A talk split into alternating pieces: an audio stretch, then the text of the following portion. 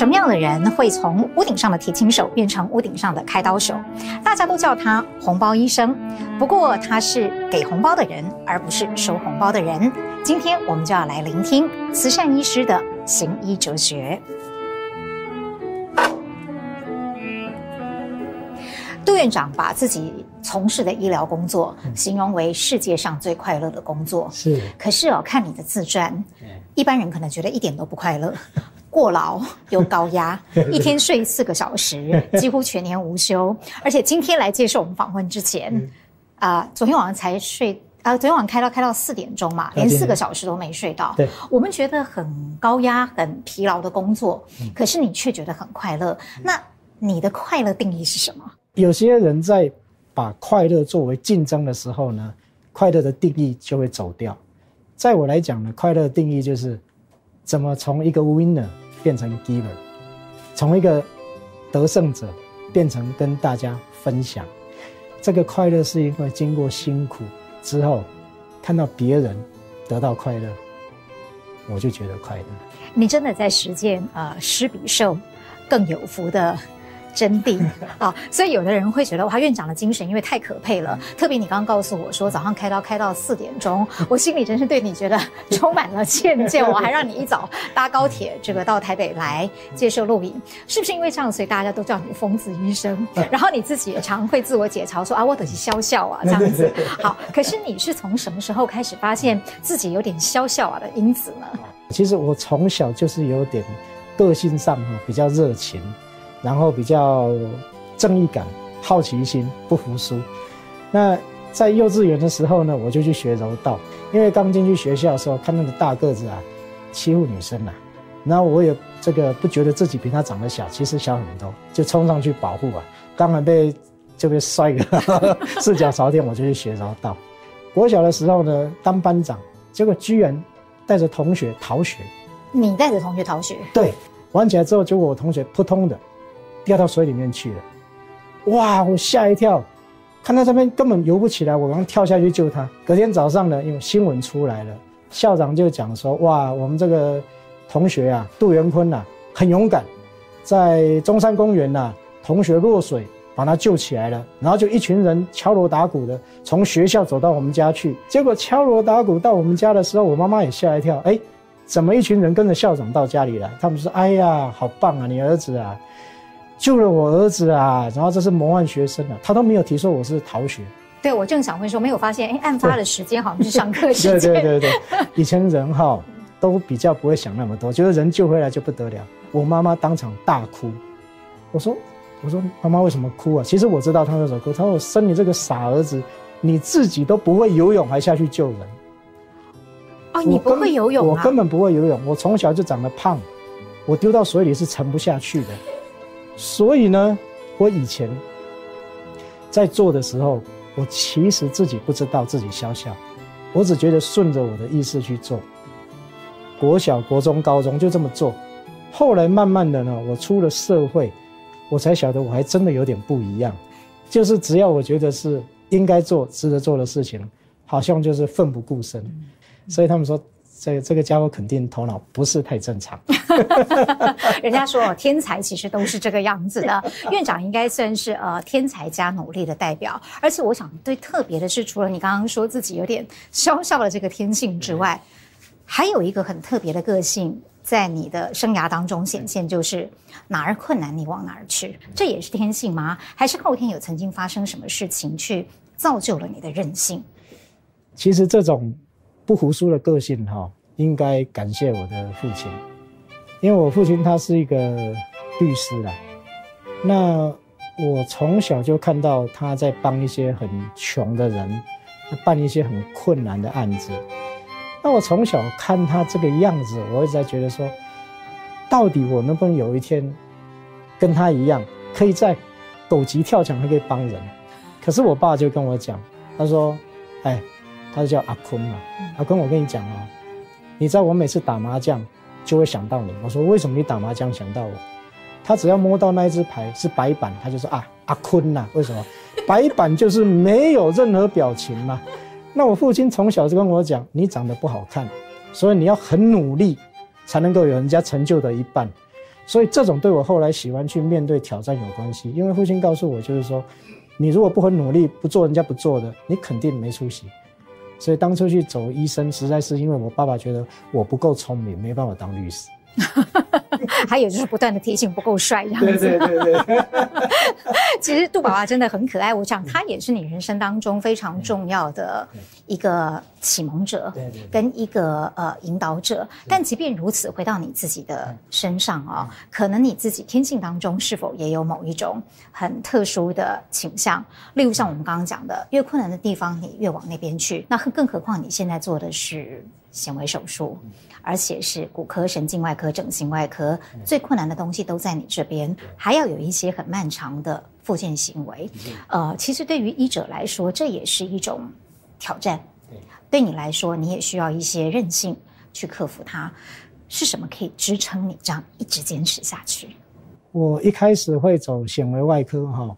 其实是一个机缘，就是说我开始我的斜杠人生呢，是在我总医师的时候，那个时候在急诊呢，有个病人呢，他的大腿骨折，那大腿骨折之后呢，血管也断掉，赶快把病人送到开刀房，然后把这个骨头固定好，然后再过来动作是怎么样？会诊，那我就会诊心脏外科，我说拜托这个病人血管断了，心脏外科正在忙啊，他说哎、拜托好不好？我们在在开心脏的刀哎、那血管外科那么粗的血管简单了，你叫整形外科接，好，那我就赶快跑去找整形外科。我说整形，拜托帮帮忙嘛，这这病人哈血管断了怎么办？他说哎，拜托，我们是接很小的血管，那种大的血管那么简单，不要找我们。好，心脏了也不接，整形外科接小小血管不接怎么办？就是那我，我就觉得哎，好吧。那是你第一次接血管？第一次，我从来没有做过训练。以现在的观点来说，那就是草菅人命。可是，在那个时代是根本没办法，因为没有人要干。其实果然活了，他腿活了。我那一天的隔天看到病人腿后，我就跟自己发誓，我这一辈子再也不去去去求别人跟我帮忙。所以第三天我就开始在我们家楼上开始。盖起实验室哦，原来是因为有这样的一件事情，对，触发了后面的这个行为。对，然后经过这一段的训练之后呢，这真的是一个非常挫折的时间，训练出自己坚强的意志力。另外，在臂神经丛也是一样，我会我从显微手术做皮瓣啊、接断指啊、接断肢，一直到做臂神经丛也是。臂神经丛有的病人来，他就不能动，那有些在急性期，你知道吗？三十年前我当主治医师的时候啊。臂神经丛手术的成功率是百分之十，百分之十就不要干了。铜板丢在空中掉下还有百分之五十啊，我就不服输。我觉得这些病人为什么没有人去救他？所以我就开始发展我自己新的绕道手术。所以从三十年前到现在，神经绕道有十二次革命，八次是我带起来，全部是杜氏刀法。如果一个地方神经断掉了，你硬把它接，你是把不健康的东西。接在不健康的东西，它一定会失败。比如说，一个病人呢，神经第五个第五个颈椎神经断了，我就拿他的这个第十一对脑神经来动。所以第十一档神经一动的时候，他肩膀一耸，他就可以上来。那如果哎手不能弯了，我就拿他呼吸的神经，他一呼吸的时候，他就可以上来。这个在当初来说，他们认为我在自找麻烦，因为一个病人左手不能动，比如说他右手不能动。左手可以动，你把可以动的神经接到不能动的地方，难道你不怕你这边拿了神经就瘸掉吗？哎这也是我其实正想问的问题。对，这个其实就是三十年前我在全世界各处演讲被大家挑战的地方。所以，我们把这个手术做了之后，慢慢慢慢到全世界去讲的时候呢，大家认为不可能。可是现在呢，大家都跟我学这个方法。然后这个病人进来怎么动呢？病人你就要动哦，他左手一挤这就动。你看像不像在跳机械舞？嗯，这样哦，好灵活呀！这个就表示他是用对侧地气的来接。不过院长在那个时候有曾经想到过会有今天杜氏刀法的这种情况吗？我脑袋里面怎么想都是我爸爸跟我讲的。哎，又摸到白板阿坤了，这样哈。你就是长得丑丑的啊啊！你就要很认真才能成功，这句话对我影响非常大，所以我一直想说，我如果尽量，我发明这个东西不是为了发明，我为了我发发明这些东西是为了需要，我真的需要，我真的不能忍受病人痛苦。我发明之后，只有我会吗？那不对啊，还有那么多人，我怎么可能开那么多刀？我就很急着把这个东西写作文章，甚至录成录影带给大家看，迫不及待希望大家都学会。大概最近这二十几年一直在全世界到处演讲，哈，也是这个原因。所以真的，我一开始不不晓得杜氏刀法可以到达这样，我觉得是老天爷疼我了，因为我真的是觉得帮这些病人想哈，结果这个回馈是你无形之中回馈到我们身上。院长刚刚讲到，呃，为病人着想，其实是一切的。出发点是跟源头，对，呃，我在看你的演讲当中，有一段曾经让我很动容的，就是你说，因为我无法站在高处看着别人受苦而无动于衷，是哦，我我其实看到那句话的时候，呃，觉得非常的不容易，因为以今时今日。哦，你在医界或者是社会上的地位，其实对某些人来说，他是不必要再为别人想那么多的。可是这可能也是造就了今日的你之所以有如此高成就的一个源头。我想请问院长的是，你还记不记得你第一次自掏腰包去帮助付不出医药费的病人是什么时候的事？那我第一次呢，送给病人红包，说起来很糗，那个时候是没有健保的时代。病人有些就没有钱，他脚烂掉了，他可能要截肢，而我忍不住就每天帮他换药，然后还带他去淡水，这个吃海鲜啊，补什么？补完之后他出院没钱呐，我还钱给他。后来第一次回诊呢，我不是主治医师，我不能跟诊，我还特别特别，那时候没有手机啊，他还特别跟护理人员说，哎，跟那个杜元坤说，我来回诊，我还去看他。后来他说他要创业，他要在南投创业，要多少钱？要五万块。哎，那时候实习医师的薪水是两千块，哎，啊，他要五万块。后来我就跟我妈妈要，我妈妈说：“好好好，你要去帮助人就给你。”哎，那个人从来没有再见到我了，他也 他跟我答应会还给我，也没有还给我。嘿，那个是因为现在我们有健保很好，可是那个时候没有健保，真的很辛苦，很多病人真的要卖卖房子哈来付他的医药费。那所以那个时候我就觉得说，起心动念说，如果有病人。是为了没有钱而不能接受好的医疗，这在我是没有办法接受的事情。所以那时候呢，我当主治医师，最明显的一个例子就是一个小孩子，那么他被车子从肚子碾过去，他碾过去之后就已经在一家大医院宣布说，请他父父亲回去买个棺材了，因为那个救不了。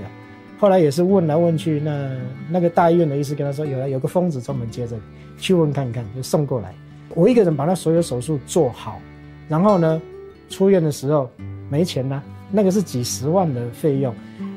那个时候，民国 民国七十几年的几十万是很可怕的事情。对，对，对，对啊，那时候我有些积蓄了，我就把我主治医师一半的钱去付他的医药费。所以这个是从当实习医师就开始做这些事情。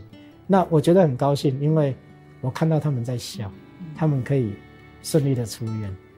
可是院长，你过去毕竟就是一个医生，或者是某一个专科的主管，可是你现在已经是一院之长了，所以医院之长当然还是要承担比较多的关于这个医院的经营管理的责任。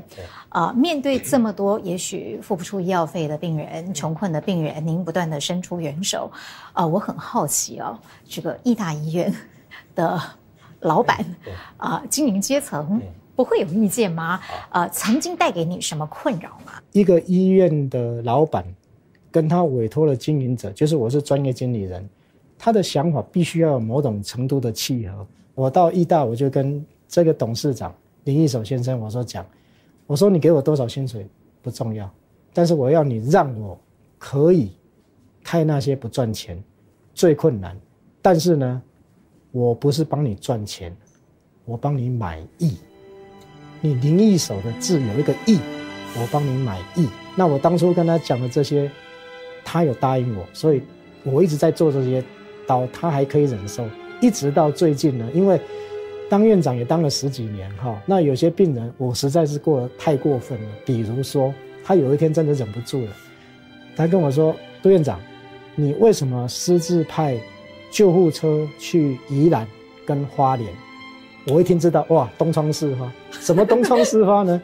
因为有个宜兰的小孩子，另外有个花莲小孩子，他们都是车祸。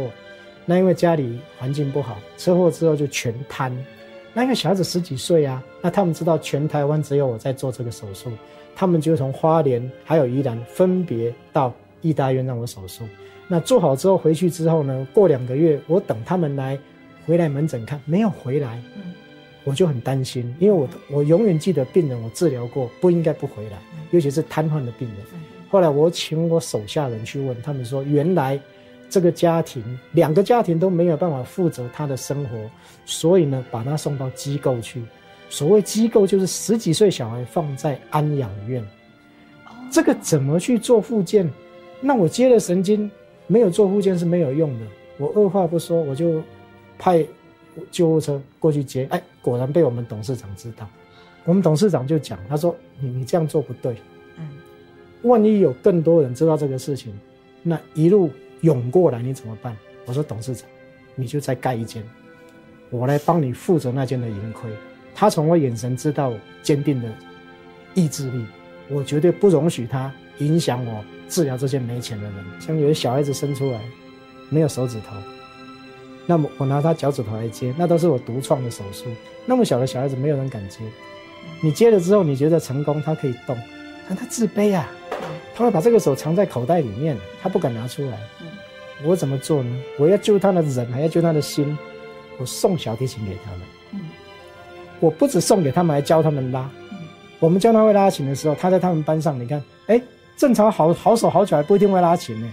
他们用三个手指头琴拉起来，他的自自尊心来了。这个就是我的，我对他们这些小孩子我的期望。所以，我认为在行医的快乐也是在这里。所以听说你的诊间还会有琴声飘扬啊？啊，对对对，我，这个这个哈。我的病人都知道，其实我觉得他们给我快乐超过我给他们的快乐，因为他们真的把琴背过来，很多住在台北，到高雄去背个琴，然后去放着，然后医生爷爷啊，我我很我很早就老起来放了，很早就变成叫爷爷了。他说医生爷爷，我们来拉琴啊，我说好，今天要拉什么啊？只要病人听到里面有琴声，他们就知道不要吵，因为有次拉到一半，有人在外面喊说，怎么等那么久，在里面做什么？我本打开出去就骂。这些小孩子，他等我那么久，就是为了跟我一起拉琴，啊！我做那么久的手术，为了让他人生有自尊，你连这十分钟不给我，能够出去骂人。所以后来大家就知道，有音乐传来的时候，不要去吵他，因为那个院长变成一头猛兽，会出来骂人。音乐对你的生命来说，其实是除了医学以外，另外非常重要的。的因为你也差一点去念了音乐系 啊，还考上师大音乐系，很有趣的一个过程 啊。对你来说，学音乐最大的意义到底是什么？音乐在我来讲呢，在以前，它是一个陶冶我们的性情，让我们的情绪得以抒发的。可是音乐到后来，对我来讲，对我一辈子最大帮忙，就是让我成为一个很好的显微外科医师。因为我们在拉琴，不管是你的右手、你的左手，它都需要非常灵活。而做显微手术呢，如果比较比较不灵活的人，他们是用手腕用力。各位看看，你如果一个手腕用力，你这边手腕动一点点，你看这会动多少？太可怕了。在显微镜之下，这样等于是地震一样。可是呢，我们是拉琴的人，我们是用手指用力，我们手用转，所以在显微镜之下，你的手就非常稳定。而且音乐可以让我帮助。我的一些小病人啊，包括是脚趾头一直到手的啊，还有包括臂神经虫，他们重拾他们的自尊。还有呢，音乐让我让整个医院更有文化。台湾应该没有任何一个医院的院长像我这样，一年至少开两次到三次音乐会。而且呢，我一定有一次在大庭广众，不是在音乐厅，然后就在我们大门进来，哇，有够吵的哦！网络上有视频哎，对对对，谢谢。其实院长很可爱哦，你有有时候会形容说，嗯，自己笑笑，有时候形容自己很流氓，又说自己年轻的时候脾气很暴躁，对，然后也会说自己在某些方面有一些狂傲，对。可是不管你是你对病人的用心细心，或者是你对生命的看待。其实是很谦卑的。我很好奇的是，你怎么样去区分这些呃不同的人格特质？谢谢谢谢。我从小受我父亲影响很大，我就看到他一边骂着当事人，一边救他。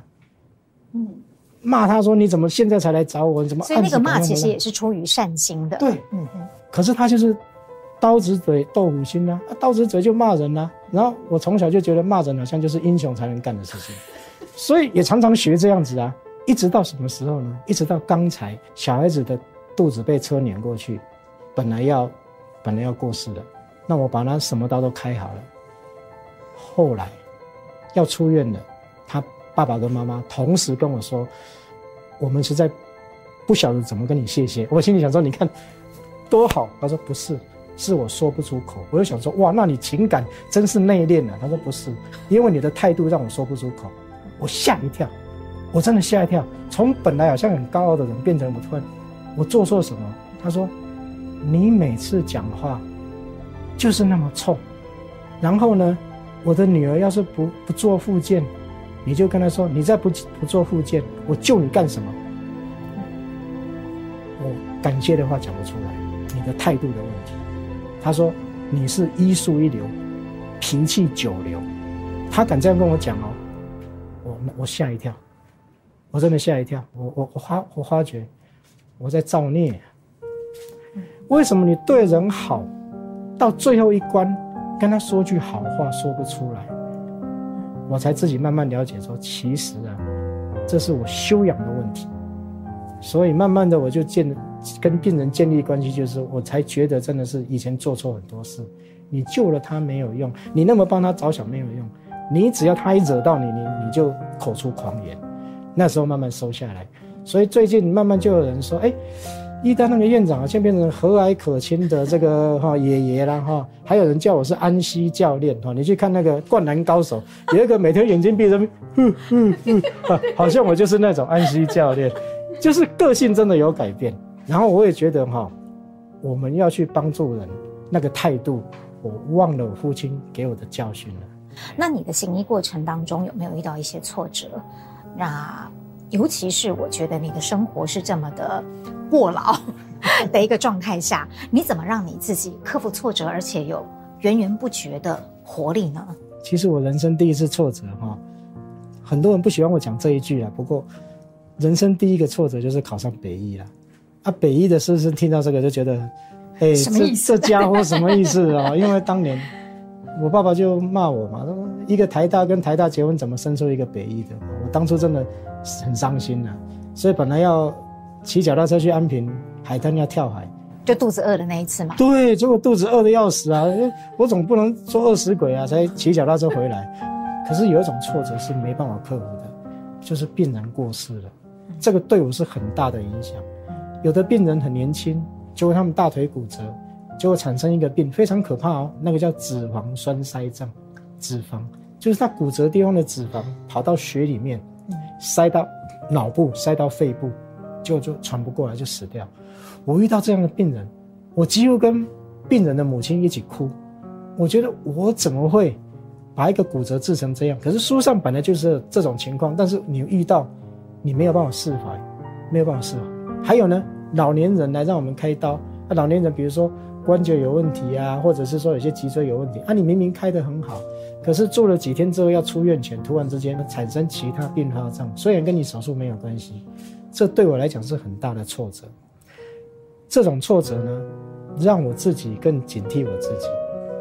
病人的每一分每一秒都是很宝贵的，所以我一直到现在都还保持星期天要去看病人。病人没有一天不会看到我。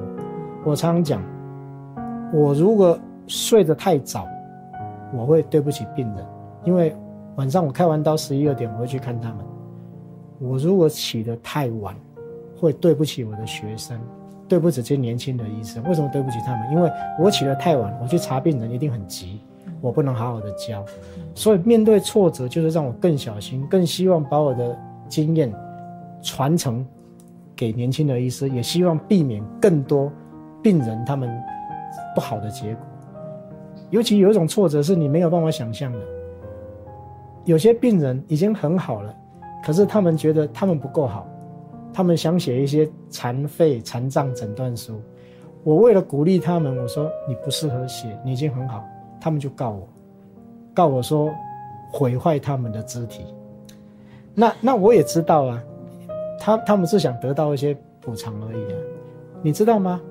告我的病人，我还继续帮他们治疗。要学着原谅。其实跟主持人分享就是，以前我们。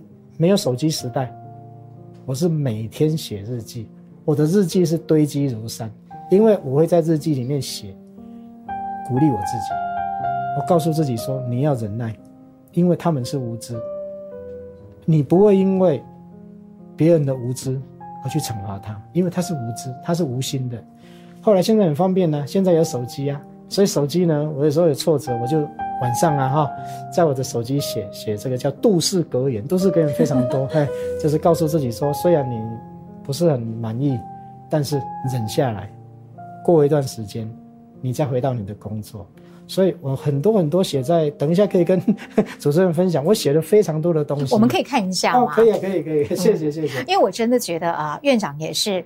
几句话当中，我就可以听到一句发人深省的格言，那一定是你经年累月的亲身实践，跟你不断的反思自己生命而来的东西。我们可以看一下，这个世界其实不是很温暖的地方。我们秉持着善良的心，捍卫穷人、病人服务的精神，就像是。点燃微弱的烛光，在黑暗的角落给他人一线希望。对，哦，下面还有真的好多都在这个备忘录里面哦，非常多。对，就像还有一句您刚刚讲的嘛，不要把病人对你的要求啊、呃、放在肩上。哇，当有一天我有很大的权利了，我仍然选择善良，不是我软弱，是因为我明白因果不空，善恶终有报应。哎，真的都是院长自己。对生活的实践跟生命的体会，的确。刚刚其实访问当中特别讲到了侠义精神，对对对。啊，你的侠义跟武侠小说有没有关系？啊，哦，非常有关系。以以前在在国中的时候，哈。因为课业很繁忙，那因为都要考第一名，都很认真。可是我一定有两个东西会看，一个就是武侠小说，不管是谁写的；一个就是很好玩。各位知道，现报纸哈，现在报纸没有连载武侠了，我们年轻的时候有啊。我好喜欢看的，我就一天不看会觉得好像若有所思这样。他非常喜欢看这个武侠小说里面的那种仗剑行天下哈，是。一个一个担心哦，赵汉卿的感觉，在我的一辈子影响很大。而且呢，我常常跟我年轻的医师讲说，因为我全世界到处去开刀，都是选大厂子开，小厂子我不开。我都跟他们讲说啊，侠客背着剑，出外打仗去，就是喜欢那个感觉。其实是一种武侠的精神。的确，只是你太有经验了啊，因为我自己是武侠小说迷。那当初呃，是谁？引导你开始阅读呢，也是父亲吗？哎，对，好，我跟跟主持人分享哈，这真的是家庭教育真的很重要。我们家里的书哈多到我爸爸必须哈每半年要整理一下。那他整理，他有个好习惯，他在每一页会放个那个折页，放个书卡上面，就是告诉他说他念过了。但是他喜欢的书太多了，他读商业法，为什么？他想跟人家告。告赢他就要懂人家在做什么，他去读医学的书，读兽医的书，甚至读建筑的书。在台南有些房子啊倾斜啊要告啊，他去读建筑书。他非常喜欢念书，而且他念书的时候最好玩是他又喜欢吃东西。我就跟他说：“爸爸，你你，我比较大之后知道糖尿病不是好事情。我说你不要吃那么多糖嘛。”他说：“哎，你傻瓜，你爸爸智商那么好，就是因为我血里面的血糖很高。”那根本是歪理呀、啊！可是呢，后来我们医院的董事长看到我在看诊，在吃巧克力了，他看到了说：“杜院长，你糖尿病不要吃甜的啦。”我说：“董事长，我不吃甜的，我血糖不够，头脑不清楚。你看。”那种魔咒也是遗传，完全是遗传。但是今天的阅读已经是院长自己的阅读了，因为当初只是一个启发，他今天已经变成是你生活里面非常不可或缺的一部分了。那你这么忙，你每天要花多少时间阅读？大概？哦，太好的问题了，我跟主持人跟大家分享一下。如果听到一半觉得我疯了，没关系，因为为什么说我疯了？因为我没有病逝感，我是真正的疯子。哈。如果你知道你疯了，那你不是真正的疯子。我从礼拜一、礼拜三、礼拜六，就像我昨天开到，今天早上，一三六都是开刀，都是开大手术。那礼拜二、礼拜五门诊三百个，嗯，礼拜四要做行政、做实验，我还有很多实验，我有很多破天荒的实验，创造历史的实验。礼拜四，那我有哪一天休息？礼拜天吗？没有。礼拜天，当我开到早上。外国医师回去之后，我稍微休息一下，下午就要打橄榄球了。所以我的阅读时间在什么地方？半夜，半夜的阅读是非常甜美的经验。比如说，我礼拜一开刀开到十一点、十二点，回去花大概半个小时把公文签一签，有空拉个琴，没空把书拿出来念。其实念书是非常奢侈的事情。为什么？我们经过窗户去偷看这个作者的灵魂。他这个窗户是没有锁的。这是多么奢侈的事情！他花那么多时间写，而他窗户你一开，你看到他灵魂，所以非常享受，非常享受。你没有办法每天练琴，但是每天念书哦。啊、刚刚说到的，院长今天也带来了一些呃最近在看的推荐书，对对，对，可不可以？因为我有先看了一下你的书单，嗯、我觉得院长的推荐书呃都蛮有深度的，而且不是很轻松的读，就是会需要花一点思考跟时间。对的一些读物哦，可不可以分别把今天刚好带到现场的，给我们介绍一下？谢谢谢谢。我真的很喜欢阅读，因为阅读哈，让我们的心灵非常非常的充实。那比如说我们这边看到的，呃，这个叫善意之书呢。那这本善意之书为什么我觉得很好？他写的非常好。他说，越是混乱的时代，越需要温暖的笨蛋。笨蛋不是骂人哦，为什么呢？这个作者他是写一个三百六十天行善的一个人，他把他行善、做好事、说好话，包包括他写说你怎么去善待你的敌人，怎么去善待那些对你冷漠的人，啊、哦，这个书里面你看起来它它很简单，它字没有几行，但是每一段都好像是作者他发自内心，他希望去影响你，告诉你说行善是值得的。好，这个是我蛮喜欢的一本很简单的书。那么像这个是我一辈子觉得我欠德勒莎修女一个感谢，她改变我的人生。这个叫做 A Simple Path，一条简单的道路。这条道路就是奉献。他从来没有认为他需要得到什么，而且他觉得给别人快乐是理所当然的事。他就写，他说：“如果行善会让你受伤，那么很好，就请受伤吧。”你从他任何一个段落都可以看到，他他并没有把他自己放在他的考量里面，他所有的事情都帮别人做，所以我特别推荐哈 这个德瑞莎修女。她说一条简单的道路。然后因为我本身呢是做做这个医学哈。那么，这个曾经我替很多安宁的病人服务，这个引起很多很多的争论。很多人把安宁病房看作是是一个绝对不能做任何治疗，那就错了，那就太于僵化了。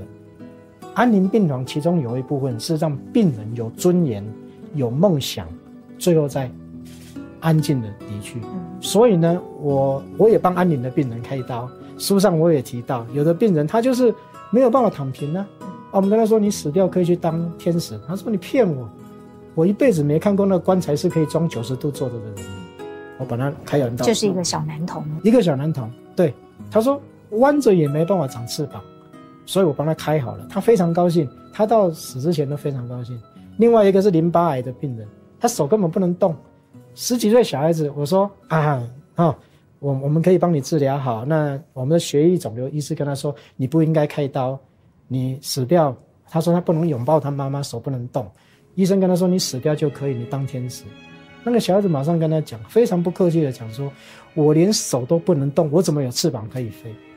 好，怎么办？我就去看他。我说我让你可以动，但是我要经过这个伦理委员会。然后伦理委员会就讲讲，你这姓杜的就是怎么样子，我才不管。做善事不用在意别人的嫌恶的眼光。德勒莎修女去去水沟里面把人抱起来的时候，可曾有人帮她？没有呢。那些人身上都是虫啊，都是伤口，她都不嫌臭，别人嫌不嫌臭对她说不重要。所以我当初帮这些病人开刀的时候，我就跟他说：好，你淋巴瘤我帮你拿干净，然后呢，我让你手可以动。哎，开完刀隔天果然手可以动，他好高兴啊。他说他可以长翅膀保护他妈妈，而且他可以抱着他妈妈。这就是我介绍这一本书，为什么？这个就是二十一世纪的生死课。我为什么特别说这本书？这本书本身的作者，他是一个年轻的社区一个社区医院的医师，他看透人生生死很多很多生死悲欢离合，而且他也从科学的角度，从大数据去看，到底有些所谓的无效医疗是不是真的无效？他里面告诉我们说，其实不是，有效跟无效的决定点不在医生一个帝王式的判断，而在于病人心里的声音，你要听到他的声音。所以他这个是用科学观点来诠释。我看到这本书，我觉得我心里得到救赎，因为我帮安宁的病人开刀，我有做到这一点。所以这个是二十一次生死课，而且我觉得不只是哈医护人员要看，我们一般人也要看，因为你们一般人一定有你的亲朋好友啊，有时候必须走过这一条路，那你必须要知道怎么让他们在生前可以享受一下他们的梦想可以实现，在过世的时候。没有遗憾，好，所以这个是这本书我推荐的原因。是，那么再来这个三屋一网呢？那这本书是激起我心里面想要去治疗那些无助病人一个很重要的书。它的内容其实是一个一个作者呢，各位知道渐冻人哈，他会从脑、脊椎、四肢慢慢慢慢不能动，他最后只剩下眼睛可以动，但是他是一个历史学家。他利用他的眼睛眨眼是或不是，然后让他的朋友把他以前的记忆慢慢写出来。我看到这本书，感动的不是他一生回忆而已，我感动的是每个人都有他的故事。我现在一直在治疗瘫痪病人、四肢瘫痪、中风病人，动弹不得。我在治疗他们的一个很重要契机，我让让他有机会可以自己口述自己的历史、自己的人生。所以这个对我来讲是一个激励的作用。是，那还有一本呢，是我一定要推荐大家看。很 不好意思哦，这个爱看书就是这样。特斯拉，大家都知道爱迪生，那读理工科的知道特斯拉，但是我们读医的、读文的比较不晓得他。大家知道爱迪生很有名，可是各位知道吗？特斯拉的发明比爱迪生还伟大，可是他一辈子很坎坷。特斯拉在大学毕业的时候很贫困，他就去爱迪生开的这个的公司去应征。爱迪生是用直流电嘛，特斯拉说不对，交流电更好。爱迪生就笑他，他说：“哎，那你把交流电做好，如果有用的话，我给你五万块美金。”特斯拉真的哦，他把交流电做出来。问题来了，爱迪生跟他说什么？啊，我跟你开玩笑而已啦。他一毛钱都没拿到，所以特斯拉含恨离开爱迪生的公司。他后来离开离开这个爱迪生的公司之后呢，他就发明无线电塔，这个非常重要。无线电，问题是又被一个意大利人偷去啊，说他是他是第一个发明的。我这个这个特斯拉气到要告他，可是后来不了了之。所以这个人非常非常的颠沛流离，但是他就算在最苦的时候，他从来没有忘记发明。那我们现在所用的 AI 人工智慧、无线电、手机，在他的世界里面早就有了，只是大家觉得他太聪明了。我为什么希望这本书？喜欢这本书？我一直觉得我是特斯拉，我不晓得为什么，因为我看到他之后，我觉得好像他投射在我们今今日，一直鼓励我创新，不管你的创新被人家骂成什么样子。我一开始有讲。我当年创造新的绕道手术，被家人骂骂的要死，特斯拉被骂的比我还厉害，但是他坚持下来，所以我觉得大家念这个书，对于很多年轻人，你们如果以后想做个发明家，你要忍受得了孤独。谢谢。哇，刚刚好像就上了一堂很宝贵而且很丰富的一堂课哦。那如果说我们要用一句话来形容阅读，以杜院长来说会怎么讲？阅读就是说，是我们一个。心灵的食粮是我们生命不可或缺的，最重要是什么？它是我们人格的导师。所以，不管在我们的生命，在我们的心灵，在我们的人格，阅读太重要。院长刚刚很精彩的帮我们介绍了一些书，其实有一些可能是跟你从事的。医疗工作是相关的。那你最近出了这本自传里面，当然也用很多你自己的一个生命故事，希望给年轻后进一些建议。对啊，呃，院长觉得在这本书当中，你最想传达的精神是什么？写这本书里面呢，除了我自己描述我的故事之外，另外有一部分很重要，就是我想传达给年轻医师的信。那在我的文章里面也有跟大家鼓励说，用什么样的态度去看走辛苦的科，没有人要走的路，要怎么去坚持，甚至包括呢，对于我们在医疗这个行业的态度，我就讲说，你把这个当做是你的行业，或者是是一个志业，那这样的时候，其实不管整个社会的风气怎么变化，你仍是立于不败之地，而且你会。对自己所选择的科，你会觉得很满意，会有快乐的感觉，而且最重要，你有自尊。嗯，其实院长讲到一个很重要的事情，就是回到人性，回到人的初心跟本质哦。它会让我联想到，其实你这几年很致力在从事的，就是到离岛去。是啊、呃，除了你自己身体力行，也带着很多年轻的医师，你希望能够为这些你的后进年轻的医者，呃，医者。创造出一种什么样对生命的态度？到底带他们到离岛去最大的意义是什么？我一个门诊大概都三百个病人，可是好惊人啊！可是都会听到大概都有十几个人一直在说我们要赶飞机，我们要赶飞机。我在医院刚开始十几年前，我不太知道这是什么意义。直到有一天我实在忍不住了，我就问我们的护理人员：赶什么飞机啊？难道是国外来的吗？他们说不是。是从澎湖来的。后来我慢慢了解说，这些病人他们多么辛苦，所以我就花一个心，就是只要是澎湖来的，好，我就让你早点看。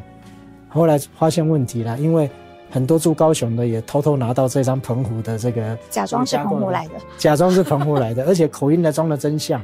好，那那这时候我就觉得那不太对劲了哈。我后来想说，根本知道，我就直接到澎湖去服务。所以大概应该这十年来，我陆续在澎湖服务哈，次数越来越频繁。那么在大概三年多之前呢，我就干脆跟澎湖县政府签一个合约，说我每个月来，而且至少来一次。那么在过去的时候呢，我就不是自己飞到澎湖，我一定坚持我要带年轻的医师跟护理人员。原因有二：第一个，如果行善只是自己做，而没有交给下一代。你永远是孤鸟一只，而且很可惜，没有让你年轻的医师看到你的老师、教授、院长，真的是跪在地上帮病人服务。然后在那个地方，不只是看骨科，我在澎湖连内科都看。